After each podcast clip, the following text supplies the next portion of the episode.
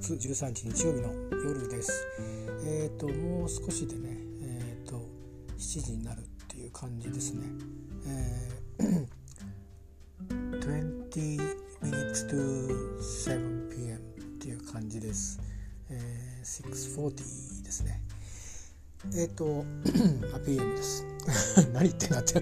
時刻を表現してみました。なんかね、あれなんですよ、英語で6時40分っていう時にまああのー、6640 PM って言ってもいいんですけどなんかね20 minutes to 7 PM っていう言い方の方がイギリスなんかだと割とそういうのが多いですね、えー、ヨーロッパでも英語を使う時にそういう言い方する人多いですね。なんか何々を基準にして何分前とか何分後っていうなんか何時っていう意識がの方に関心が向いて何時何分っていう刻むんじゃなくて何時のどれぐらいだよっていう 言い方の方が多い感じですね。でなんかそんな言い方あんまりしないじゃないですか。だからそんなに使い方を覚えてもいかないし、まあ、覚えれば済んじゃうんだけど、えー、まあそんなような感じですねで「to」っていうその前置詞があの大西先生英語のね大西先生的に言えば「to」向こうに向かっていくっていう気持ちっていう感じを本当に表してる気がしますよね。もう6時40分になってくるとあのもう7時に向かって20分だよっていう6時40分って言ったら同じなんですけど、うん、だ大体そういう感じっていう時間でねあのでこれが例えば6時半だと「あ a half past from 6」とかなんか言うのかな？確か。6時からあの1時間1時間の半分過ぎたっていう。そういうねなんか傘的理解をするような表現の方が自然な英語だったりするらしいんですよね。まあ大体でもあの僕らが時間を扱う時正確に扱う時って飛行機の時間ぐらいですよね実際に旅してると。ホテルのチェックインなんかも一応サイトに書いたりするけど行ってみたら待ってましたっていう感じで終わるしね。チェックアウトもまあギリギリまでいることまあないじゃないですか。だからあんまりレストランの時刻とかは多少あるけどそれも大体そんなギリギリに行かないですよねレストランもね。なんとなく。うん。まあ過ぎてなきゃいいかぐらいに飛び込んでいく感じだから別にね、えー、いい感じですよね。まあ、だから、うん、あくまでもそのいろんなあれですけどでもね数字のにまつわる英語って案外知ってるようで知らないの多いと思うんで僕はあの何度も覚えるのにトライして挫折してるんですけど例えばあの million billion zillion trillion とかってあの言われてパッと数字浮かびます？ね浮かばないですよね。でもあのなんか覚えるちょっとヒントみたいのがあって millionって100万なんですよね。でだからそのゼロの数のことを言ってるっていうふうに思うとうまくカンマ数字のカンマを使うとあの分かりやすくて millionの次のあの billion っていうのは、えーと、その、えー、100倍なのかな？100倍っていうか1000倍か。あのゼロが3つつくんで。だから、えーと、1億に多分なると思うんだけど、えーと、合ってますかね、えー、だからあ、まあ、そういう感じで。だからあのキロが1000じゃないですか。キロ。ね。でそういうのと多分ね同じなんですね覚え方は。それからあとはなんか何分の1って分数の言い方とか、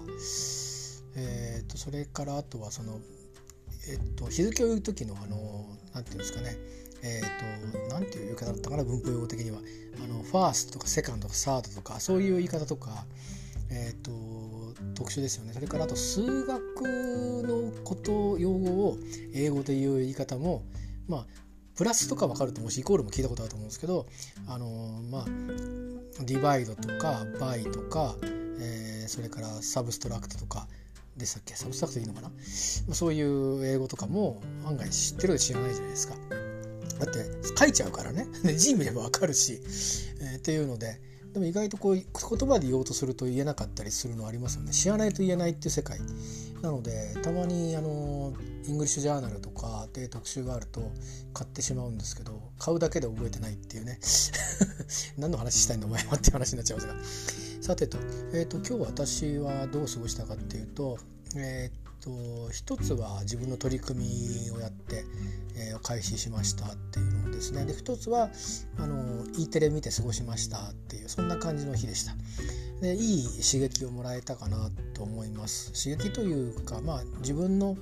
人生を助け、えー、まあゆっくりと振り返ってみたりこれからの自分の命を大事に思おうっていうようなのに対してすごくいろいろとねえっ、ー、と硬くも柔らかくもあのいいきっかけになるような番組を E テレで過ごしました。えーと、まず一つが取り組みっていうのは、まあ、前のポッドキャストで喋ったんですけど、えーとまあ、なかなか副作用の心配もある中なんですが、えーと、唯一ですねあの、まあ、仕事の影響で、うん、とメンタルの病気になって、えー、久しいんですで原薬を始めて久しいんですよ。で原薬なかなか終わってないんですけど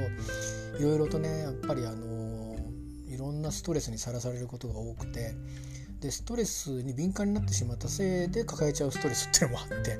でまあ原薬が進んでなかったんですけどここに来て今年1年あるいはこの2年の方がよほどストレスフルなんですけど、えー、まあ全員等しくさらされてるストレスっていう意味ではコロナウイルス新型コロナウイルスへの対策でリモートワークっていう働き方が変わった。でコミュニケーションのやり方も変わった。それから自分の立場も変わった。それから私の場合は会社で移動があった。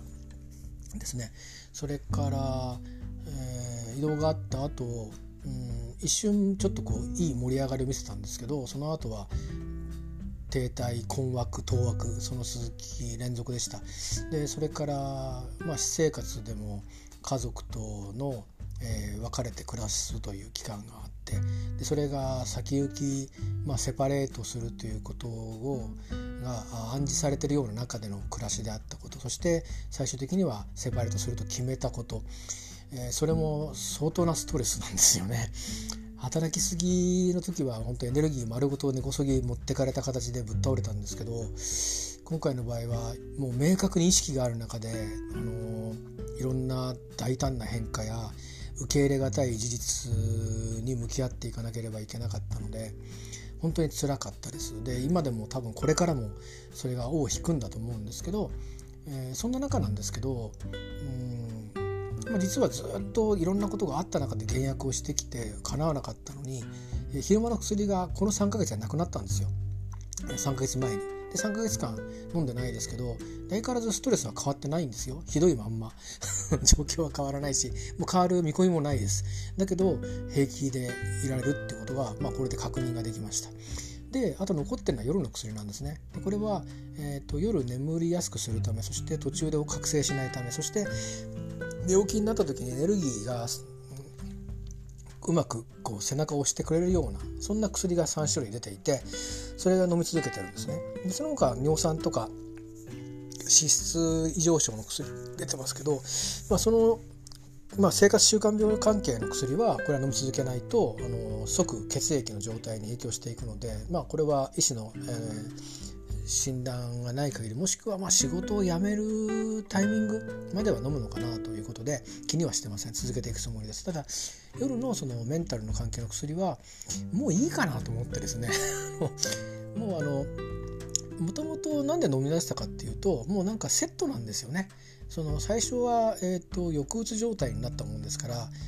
あの要は神経が、えストレスに対してあの過敏にならないようにってことで休むことが必要ですと。で休むってことはまず睡眠しっかりとることが必要ですと。で生活の時間が乱れたりしてたらちゃんと寝なきゃダメですよがあってで完全に眠らせるために、えー、夜の薬も出たわけですよ。それはもうセットで昼間の薬から何からセットで、まあ、いろんな薬は僕は変遷をたどったんですけど最初にからも最初から終わりまでずっとあったから飲んでたっていうだけです。で飲み出したらやめるのにやっぱりやめる段取りもあるしやめていい状態かどうか見極めもあるしでずっと続いてただけのことで別にあの私は夜寝れませんから相談し始めたわけじゃないんですよだから本来的にいるのかなって僕はずっと疑問だったんですけどまあある時期はね飲めば寝れるから楽だっていうのもあって自分が頼ってた時期も正直ありましたけどでもだんだんにねあのただやめれないだけだなっていうことにどっか気づいてきたんですよね。あの急にやめれないからやめれやめてないだけ飲んでるっていうもう本当にいらないんじゃないかなって何度か思ったんですけどで今の主治医が変わる前もそうですし変わってからもそうですけどもうやめていいですかって何度も薬全体について言ってたんですよ。でそれでそのうち通院もあの多分通院いきなりやめるってことはないと思うんで通院もそのうちやめるっていう方向に行きたいっていうのを何度も言ってたんですけど今の君の状態では無理だって言われ続けてで今の先生は割と柔軟でやめていきましょうかねみたいなことはおっしゃってくれてるんですけど、まあ、昼間の薬は腎臓の病気になったことが影響したみたいで腎臓に悪さしてるかもしれないということでなんかそれがトリガーでやめてて本来僕の状態が良くなったかとかいうことよりもやめてみて悪くなかったねと大丈夫だったねっていう感じで結果論なんですよ。で夜の薬も昨日相談してみたんですけどまあもともとそんなに量飲んでないからねと言っていや要は先生に先生出してくれても、うん、僕僕飲まないかもしれないですよって言ったんですよ 正直に。あのもうなんかもう所詮現実の方が辛すぎて昼間の薬も飲んでないしで夜寝れないかっていうとそんなことに悩んでる暇がないくらい現実はあの立ち止まれないような状況にいるのでもう薬の助けはいらないですって話をしたんですね。でまあでもそんなに量も出てないですしねまあでもまあ急にやめるのは良くないみたいな感じのニュアンスのこと言われたんですけど一方で、まあ、もう夜もそんなにたくさん飲んでるわけじゃないですからねとは言ってなんとなく僕がもう飲まないかもしれないですよってことに対して、えーまあ、完全な強いあの反対の支持はなかったんですよね。だから僕のこれ判断で要は豚腹飲む時の判断と同じですよね調子悪いなって時は豚腹飲んでくださいねって言われてるので豚腹持ってるんですけどでそれを判断って僕がするわけじゃないですか。ねえー、でその条件は様々ですよ。僕は調子が悪いと思ったら主観的に判断したら飲むんですね。なのでまあ試しにちょっと夜やめてみようかなと。ただしまあこれ一般論として言われてるのは夜の薬っていうのはあの体の中で、えー、それを前提にして一日がこう成り立ってる分が多いので副作用が出ると非常に生活の質を下げたりその日常生活が送れなくなったりするっていう、えー、影響が出る可能性があるから医師の判断に基づいて、えー、かつ慎重にゆっくり進めるべきであるっていうのは一般論としてあるんですよね。だけど僕の場合はなんかだんだん夜の薬は最初すごく強くてでも長い十何年をかけてだいぶ減ってきてるんですよね。ですごく減った状態で長いんですよ。でつい、えー、っと何ヶ月前かなえー、っと内臓の病気になった時に昼間の薬やめる時に一緒に夜の薬もさらに弱くしてもらったんですよね。ででそれで入院したんで少ない量で、えー、処方されたのを飲んでたりしてだから1回今年減薬してるんですよ夜の薬も。で、まあ、だんだんになってきたの同時に減薬もしているしやめた薬もあるんですよね。えー、あの6月の入院の時は飲んでたけどで9月に飲んだけど10月の入院でやめたっていうのもあって。えー、そんな風にして減薬してきてるんでまあね減薬貴重かなっていう判断もあって、えー、いうことでねあの夕べから飲むのやめてます。でやめるとどうなるかっていうのも体感をかつかつて何度もしているので飲み忘れたとか寝ちゃって飲まなかったとか夜夜更かししちゃったんで夜の薬飲むと起きれないから飲まないとかっていうのでどういう状態になるかは体感してるんでね知ってるんですよ。でただそれを長い時期連続的に3日とか1週間1ヶ月とか続けたことはないので、えー、どうなるかっていうところそこが確認なんですね。悪くなったらすぐ戻そうと思ってます、えー、で一応今1日経ってみてまあこんな感じだよねっていうことで、まあ、多少こう寝起きの時にあの薬が残ってるなって分かりながらも割とまあまあ気分よく起きれるっていうのが薬飲んでる時の感じなんですよ。で寝つきもあの気が付いたら寝てるみたいな感じなんですけど昨日は寝つくまでちょっと、えー、かかりましたねやっぱりね。でだけどあれ？少し寝たかなって一回起きてでまた寝たら寝れてでしっかりと数時間寝れてだけど数時間寝たけどしっかり寝れたっていう感覚で起きないんですよ。なんかぼやっとした感じで起きるんですね。でももともとそうだったかもしれないなと思うんですよね寝る時ぼやぼやっとこう目覚めていくみたいな。で薬飲み始めてからぼやぼやっと目覚めていくってことなくてはっと気が付いて起きるっていうだから本当に目覚ましかけないと起きれない体になっちゃってるんですよね。でも薬飲まないとぼやぼやっと起きてくんでぼやぼやっとした寝起きで寝たんだっけなみたいな感じで、えー、眠気はそんなにないんですけどつまり薬での眠気が結構引きずるんですよね午前中ぐらい。それも結構辛いとこでで場合によると午後ぐらいまで眠気が引きずる場合があって食事も取るってこともあるから余計にあのその効果が出て出ちゃうんですけどうまく薬が代謝しないと午前中で代謝しきれないこともあるんでね薄く残るみたいなんですやっぱり。6時間かぐらい残るらしくて12時間か飲んでから。だからちょうど半日ぐらい残るんでお昼ぐらいまで残ってるはずなんですね体にね。でもともと僕肝臓が悪かったんで悪くなっちゃったんでますます代謝が悪いはずなんでそうするとなんか昼間の薬やめてもなんか一日ずっと薬が入ってる状態になっちゃうじゃないですか。だから影響がでかいよってことらしいんですけどまあでも一応今日はまあかつて経験した飲み忘れた時の体感と同じなんでまあまあこんな感じかなっていうことですね。でこれからまあ2日目に行くんですけど2日連続っていうのはさすがにこの十何年やったことがなくてどうなるかなと思ってます。でも明日一応家仕事なんでねあのー、まあそんなにこうグッとこうスタートアップの、あの、気合とかストレスがかかってくるわけじゃないので月火と家仕事なので、えー、まあまああちょっとタイトな仕事が弱ってるんでね神経使うと思うんですけど、まあ、それと夜の薬は直接は関係しないはずなのでちょっとまず様子を見ながら取り組みを続けてみたいなと思っています。でこれでね23日続けば1週間続くかなっていうのが次のターゲットででそうやって少しずつあの1週間続いたんだったら2週間どうかな2週間続いたなら3週間どうかな1ヶ月どうかなとえやってみるか途中ではやっぱダメだなと先生にゆっくり減薬してもらうのをもう一回お願いしてみようっていうふうにして飲み直すか、まあ、そんなふうにしてやっていこうかなと思っております。まあ、今のところは、うん、そんなにあのあダメだダメだっていうことはなくいけそうかなっていうちょっと感触を持っていますね。えー、そんなことです。でえっとね E テレの話ですけど夕べから見た番組だけ羅列していきますとえー、っとね見たたまたま見たくなったんで見たんですよ。番組見てたら。番組表見てたらね、えーと、谷川俊太郎さんが関わった、えーと、子どもの自死を取り扱った絵本が、えー、どうやってできたかっていう番組を見ました。えーと、ひらがなで「僕」っていうタイトルの絵本でもう出版されてます。つい最近出たみたいです。でそれがすでにもうなんかね売り切れ続出みたいなんですよね。なかなか手に入んなくなってて買おうと思ったらで結局ちょっと僕はあのイベントものの、えー、アーカイブ視聴ができるというイベントの今募集をやっててそれに申し込むことで書籍付きが選べたんで、まあ、いつちょっと来るか分かりませんけどあの多分いずれ、えーと、手にできると思います。すごくね衝撃的な内容の,、まあ、その谷川俊太郎さんが書いたテキストっていうんですけど絵本のねその言葉の部分テキストで「僕は死んだえー、自分で死んだ一人で死んだから始まるテキストで子供が亡くなってるんですけどただその詳細は語られないんですよ。でその詳細語られてないところをどう表現するかつまり子供の自死というものについて、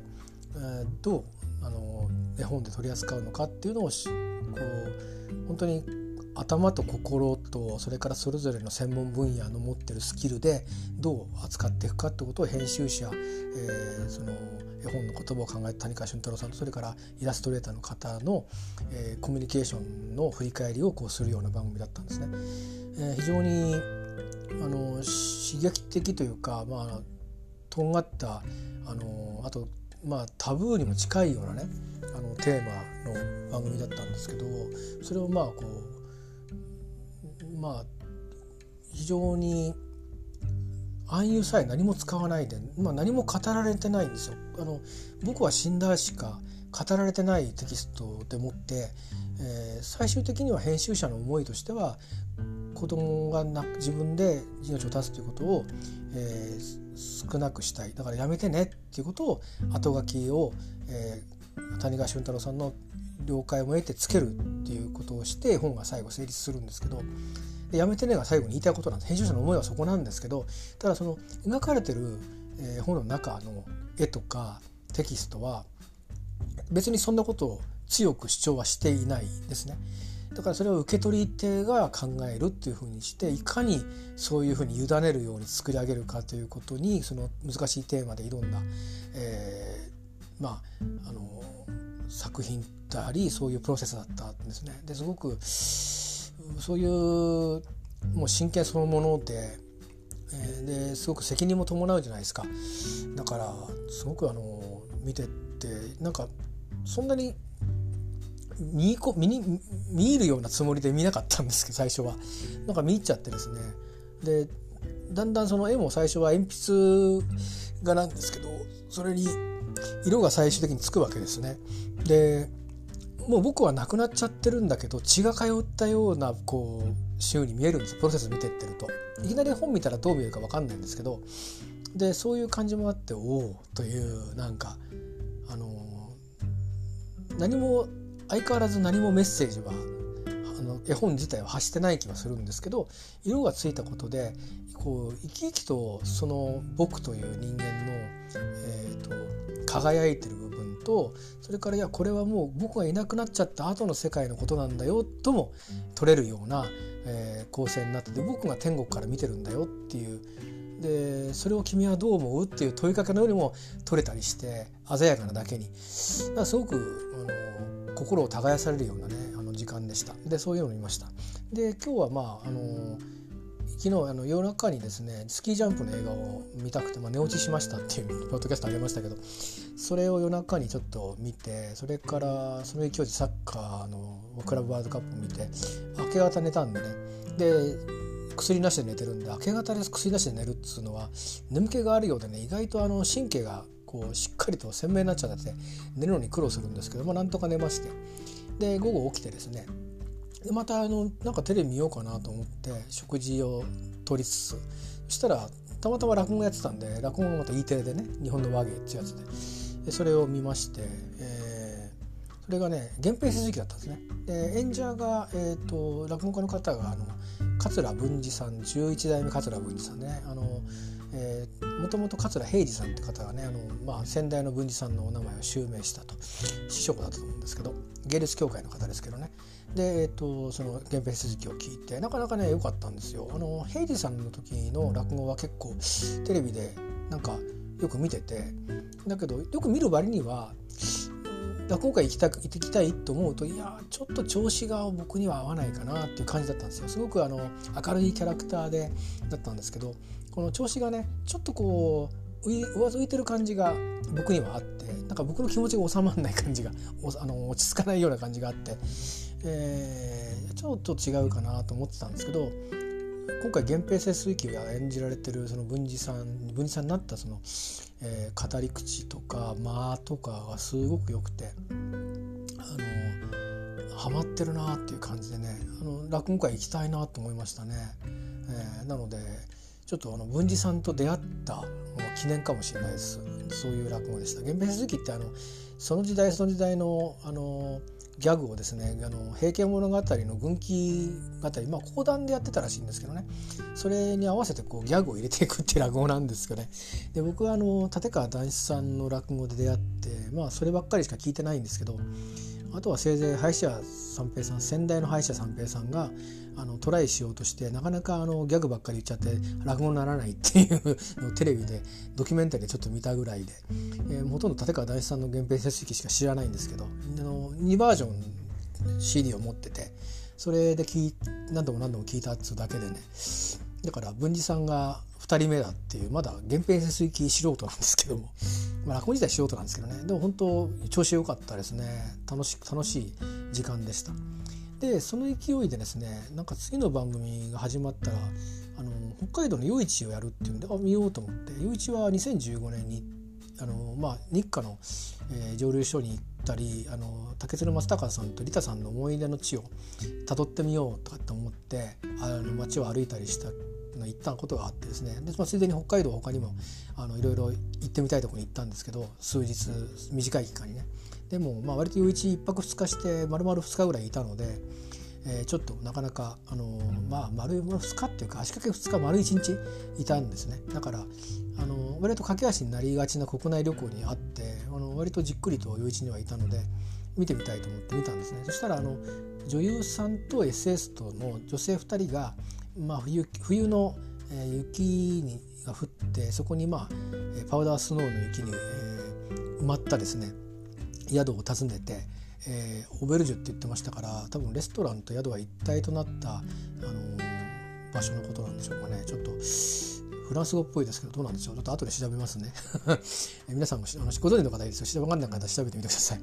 えー、でそこで、まあ、料理をあの食べるんですけどそのまあ料理があの余市で取れるもの野菜海のものも山のものも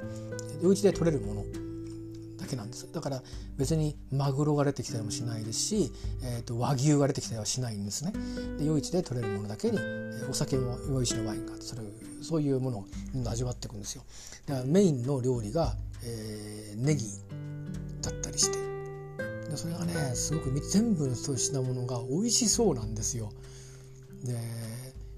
まあ雪,、まあ、雪の降った夜市に行こうっていう気持ちにはならなかったんですけどこのお宿はねあのあの、まあ、カップルとか家族とか女性2人とかそういうのはありなんだろうな、まあ、親子もいいんだろうな。おじさん1人でお世話になるっていうわけにいかんだろうかってちょっと思いながら見てまして行ってみたいなと思いましたねその宿にね。お宿っていうかその場所にね。え、で余市もまた行ってみたいなって気持ちになったりして、え、見ておりました、まあ、だから北海道はあの最近前に行ったんですけど白老町ってところにあのアイヌの、えー、文化を取り扱った施設があったんですね。でそこに前に行ったことがあってその夜市行った時についでにぐるっと蘇生に空港に行く前に行こうと思って行ってであの楽器弾いたり聴かせてもらったりと教えてもらったりとかして帰ってきたんですけど、えー、そこが今あのポポイっていう新しいでかい施設になって本格的にそういうなんか伝承されてることを、えー、体験できたり見たりっていうのは設備が大掛かりになったりして、えー、でエリアもこう割とこう湖が池みたいな湖みたいなのがあってあのそれが自然のままだったんですけど割とこうなんかテーマパークっぽくないですけどね。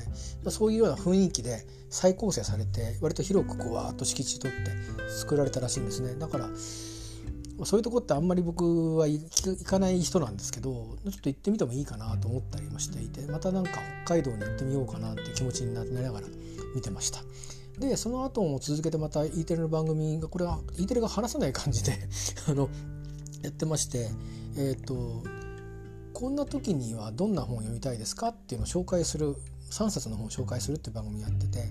えっ、ー、となんか文学系のそういう仕事をされてる方男の方一人と,、えーとまあ、文学に造形の深いような、えー、何なんですかねタレントさんかコメンテーターの女性の方とそれからあの女優さんの吉岡里帆さんねあの宝くじのコマーシャルとか出てる、えー、とかあのお茶のコマーシャルとか出てるねあのあと UR のコマーシャル出てる分かります？よね言わなくてもね。その吉岡里帆さん3人があのナビゲートして、えー、本を紹介していくっていうのやっててテーマがねあの後で知ったんですけど毎回重たいんですよ。で今回の再放送だったんですけど見たテーマが「もう死にたいと思った時に読む本3冊」っていう 重たいでしょ？もう死にたいって、えー、もう死ぬしかないみたいな状況の時にこれ読んだらどうですかっていう本3冊ですよ。でそれで、まあ、僕自身どういう死にたいかなっていう昨日その谷川俊太郎さんっていうキーワードで僕は、まあ、つい見ちゃったんですけど「僕」という絵本ができる過程つまり子供の自死を扱ったテーマの中で子供が死ぬっていうことはどういうことなんだろうで孤独ってどんなどういうことがあるんだろうみたいな、まあ、ことを結局考えながら取っ組んでいくっていう過程だでもあったんですね。でそのいわゆるそのうん孤独とかそれからまあそこに追い詰められるみたいな感覚と死というのはまあ近い概念ですよね。だから昨日見たテーマと似てるなと思いながら見てたんですけどもう直接的ですよね。もう死にたいっていうそれが辛い状況ってことじゃないですか。辛い、まあ、とにかくどうどういう実力的に辛いのか漠然と辛いのか別としてとにかく辛いという状況に対してこの本どうですか？っていうことなんで究極の あのレコメンデーションですよね。どんな本を紹介するんだろうと思って見ててなるほどと思いながら見てて、まあ、3冊紹介されるんですけど、まあ、どれもあのおーというあのあ文学のあのなんていうか文学っていうか小説が僕はあんまり得意じゃないんですけど小説が果たす果たせる可能性ってこういうとこにあるんだなんてことを思いながら見てたんですけどそのうち一冊がですねこれは是非手元に置いときたいって思って困ったら読もうって今今僕自身いろいろとあの本当にネガティブな変化の中にいるのでいつそういうふうにねもともと病気になった時にあの以来ですねその、えー、現実的な死っていうものとあの放っておけないような状況で僕は病気と対処してきたんでそういう意味であの現実的な問題でもあるんですけどで一方で今はそれどころじゃないっていうあのもう死こそ 死すらですねあの関わってる場合じゃないっていうぐらいにあの状況が悪くてあのとにかく生きていくしかないっていう状況にも置かれてるんですけどこれが多分落ち着いた時にちょっとふとね気が抜けた時にもういいかって思っちゃう瞬間があるんじゃないかと思うんですよ僕の場合は。辛いってよりかはもういいかって思う瞬間が来るんじゃないかなっていうちょっと不安があってその時に読んだ方がいいかもしれないぞってちょっと思ってね一冊あの購入することにしました、まあ、そんな本との出会いがありました。えー、で、あのー、一緒にね昨日見た「僕って本やっぱ欲しいなと思って手元にそれも置いときたいなと思って別に僕に子供がいるわけでもないし僕は子供なわけでもないんですけど、えー、まあ中高大学3年ぐらいまでの間なんとなく漠然とうんもう世の中いいかなって思った時が何度かあってでなんか常にそれがずっと傍らにあった気がするんですよ。それはあの何て言うかなんかこれが辛いからじゃないんですね。なんか俺は合わない気がするっていうあのそういう感じのあのもういいんじゃないかっていう。えー、居場所がないとかねそういう具体的なことじゃないんですよねなんか俺はここに合わない気がするっていうだけのことで、うん、生きづらかったっていうのがあってなんかはなんかあの割り切れない弾けないっていうのがあのあったんですね。でそういうのとつまりあの子供の死の半分は原因不明だっつうんですね。つまり周りの人が気づいてないってことですよ。死んじゃってるわけですから子供は黙って。で遺書も何も残さず死んじゃうってわけですから。で周りの人に聞いてもなんか分かんないですよっていう。で僕自身も多分あの音楽とかを表現する中ではそういう歌詞を書いたりっていうのもあったんですけどだからといって別に普段ねあの真っ暗な人間かってそうでもないわけですよ。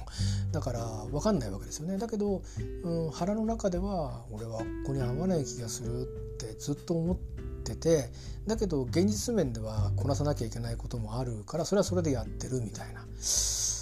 感じだったりそれからもともとその自分のセルフイメージとその外の人が僕に対してあの要請期待をするイメージがあまりにも乖離していてくたびれちゃったっていう、まあ、HSP 的なねあの high sensitive person って今言われるようなギャップをこう自分の中に、うん、抱えながらあの生きづらさも抱えてたんでなんか二重に抱えてたんですよ。でそういうことがあったんですけど今はもっともっと辛いことに直面してるんだけども現実的に辛いことに辛いことに直面してるんだけどもでも、あの、その時とは違うんですよね。あの、だけどその絵本を読むとその時の自分とそれから今こういう感じになって辛いという自分はこの僕と向き合ってみるとうんまあいなくなるということそれから生きるということ色付きの世の中ということとかえー、思い出と今の自分と今の自分の気分状況とかっていうのをなんか整理ができない時にそこにこうちょっと立ち寄ってみて考え直してみる時のなんかきっかけになるような気がしてね。で僕は子供でもないし子供持つその小さい子供持つ親でもないので直接的になんかそこから何かを得ようというわけじゃないんですけど自分がやっぱこれも同じでねさっきの文庫買ったのと同じでなんか気持ちが迷った時に手元に置いときたいなと読んでみようときっと自分になんか風を吹かしてくれるんじゃないかなと思ってだけどね買おうと思ったらもう売り切れちゃってるんですよね。あのその企画したその出版元のサイトに行くとえー、販売してるネットサイトのリンクがいっぱい貼ってあるんです。アマゾンから紀ノ国屋書店か何からね。でそれを全部クリックしてもみんなあの入荷待ちとか売り切れとか注文しており受け付けておりませんになっててあなんだ手に入んないんだと思ってたらばなんかねトークイベントが2月26日にあるらしいんですよ。でその時に、えーと、書籍付きっていうなんかのが選べてトークイベント2月29日って俺人間ドックだったなと思ってちょうど人間ドック午後なんですけどうん午前だったらね終わってから見えるっていうのはあるんですけど、えー、午後なんですよちょうど。でだから見れないやと思ってたらなんかよくよく読んだらですねあのアーカイブでも視聴できますってちゃんと書いてあってアーカイブでも見れますからどうぞみたいに書いてあったんだだったらと思って書籍書籍付きのやつを申し込みました。だから多分いつか来ると思います。でまああの出版元が募集してるんでおそらく販売する会社よりかあの早く来ることをちょっと期待しながらねでアーカイブも、まあ、人間ドック見た後から見れるようなので YouTube で1週間ぐらい見れるそうなんで。えーと、オンラインイベント自体はメインは Zoom を使うそうです。多分質問コーナーとかコメントとか打てるんで多分 Zoom ウェビナーでやると思うんですけど。で同時に YouTube でも配信すると。見るだけの人は YouTube でいいよっていう感じみたいですね。で多分あのチケットを持たないで、えー、YouTube とか見れるっていうあるいはまあ発言したしないでもいいって見るだけでいいっていう人は YouTube なのかな。あのそのね見方はねあの買わないとダウンロードできないようになってるんですよね。だから多分まあ無料ってことないか。でその YouTube の方のあの映像をアーカイブで残してくれるってことなんでちょっと楽しみにしています。で、まあ、谷川俊太郎さんと編集者の方と、えー、そのイラストレーターの方が出てきてお話をされるそうです。まあ、昨日 NHK で見たような内容とかぶるとこもあるでしょうけど実際出版してみてで反響がこんだけあるわけなんで、えー、それについても含めてねあの多分あの絵本の内容自体そもそもあの絵本自体に、えー、答えも、えー、明確な問いも載せてないんですよね。で編集者の方のメッセージだけなんです。死なないでっていうことしか語られてない絵本なのでそれについてどうこう語ることはないと思うんですけどただあのおそらく期待してるのは自分たちが作ったものであるんだけど手を離れたものとしてこの絵本でどんなことをどんな反応が起きてるのかについてどんな受け止めをするかみたいなどんな受け止めを語られるのかなっていうのはちょっと楽しみにしています。えー、作った人たちがまあ自分の期待希望っていうのがこう限定しない形で手放した状態でそれがこう色がついていくっていうのをどう受け止めてるのかっていうのは関心がありますよね。でテーマがテーマであの究極のテーマじゃないですか子どもの死しかも自死ですよ自己死じゃなくて。でこう処方箋も何にもないような問題に対して取り扱ってる、えー、本でそしてさらにその本の中でも明確な問いや答えは一切言っていないつまりそのまあそのことを考える、うん、一つの何て言うかリフレクションみたいないろいろ絵とかテキストが書いてあるんだけど読んだ子どもたちがどう思うかとか読んだ人がどう考えるかどう考えないのかあそういう本なんですよね。だからすごくまあ谷川俊太郎さんらしく詩に近いのかなってちょっと思ったりしてあのー文学の場合だとあの小説の場合とか多分こう論文でもそうですけど主題ってやっぱり明確にあると思うんですね。でだけどそのそれがない場合で、まあ、詩の表現方法っていうのはそこに生きてきてあのまあ本来その詩を書くに至った背景衝動みたいなものは作家側にはあるはずなんですけどそれが例えば、まあ、和歌でもいいんですけど歌になった場合にあの味わい方には結構余韻あの余韻というかあの余力が余白がありますよね。でそこは結構幅があって、えー、受け取り手側に委ねる部分もあのあるんですよね。だから同じ気持ちをシェアでする同じ感覚をシェアするっていう部分と、えー、それとは別に何、えー、て言うのかなあのどうあなたはどう思そう思ったんですかっていうようなあどう思っていただいてもいいですよっていう部分もあると思うんですよね。えー、だから、あのー、いろんな川柳でも、まああのー、俳句でもいいんですけど、えー、誰もが知ってるようなその俳句誰もが知ってる解釈についてもいや僕はそう思わないっていうのもありなわけですよねある意味ね。えだからまあなんかその絵本自体がまあ詩的だなと今まあ、花自分で頭を整理してみると思うんですけどだからそのトークイベントでは、えー、まあ作り手側がね少し、うん、読み手今度は受け取った側から影響を受けて自分たちがあの作ったものに対しての、えーと、印象とかあの時こう思ったのはこうやって反応したんだねとかっていう振り返りをされるんだとしたら楽しそうだなと思って、えー、でそれを考えていくことがもしかすると生きるっていうこと、うん、でから生きづるらしさとか、うん、そういうものをこうなんかやり過ごしていくことの、えー、何かあのまあ答えは言わないと思うんですけど、えー、こういうものってあるよねってこういうことってあるよねとかっていう対話が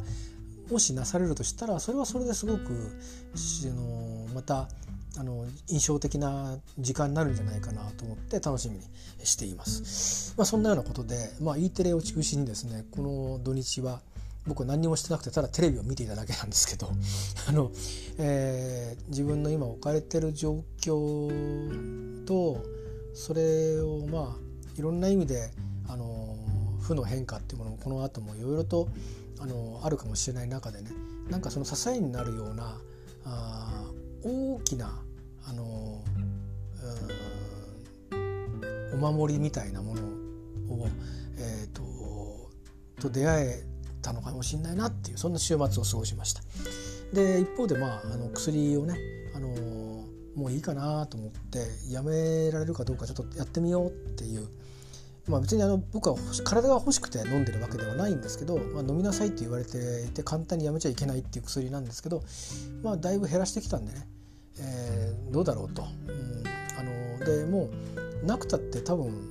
やっていけるんだったらなくたっていいと思ってるのではっきりと。だから体が欲しがってるうちはしょうがないんでしょうけどどうなんだろうな。ちょっと試してみたいなと思って、えー、今取り組みをしてます。だから明日の朝どうかですね。今晩寝る時と明日の朝どうかで2日続けられたら多分ねうまくいく気がするんですよね。で無理だったら明日の夜からまた薬飲もうと思ってます、まあ、そんな感じでねえー、っとまあここに三浦に来たのと同じですよ。あの三浦に行きたいから行くけど町に戻りたいなと思ったらいつでも町に戻りますっていうのと同じで。まあ実際には難しいんですよ。ここに来るためにお金も使ってますしまた移るとなったら今度は町に行くとなったらここに入ってる荷物が入るようなスペースには住めませんから買ったものをこう安い値段でまあ、また売り払うようなことをしなくちゃいけないんでそんな無駄なことはできればしたくはないです。それは一応僕のお守りとして、自分の心の中に刻んでるということでね、まあ薬の場合は現実的にあのそうやって行動するという、まあ、あの自分の中のレギュレーション、えー、やり方ってことになりますけど、まあ、そういうことで、えーまあ、この土日、まあ、金土日と、まあ、医者に行ったりまあ、ゆっくりしてみたりいろいろ、えー、しましたけどまあ基本は何もしてないんですけどね 基本は何もしてない、まあ、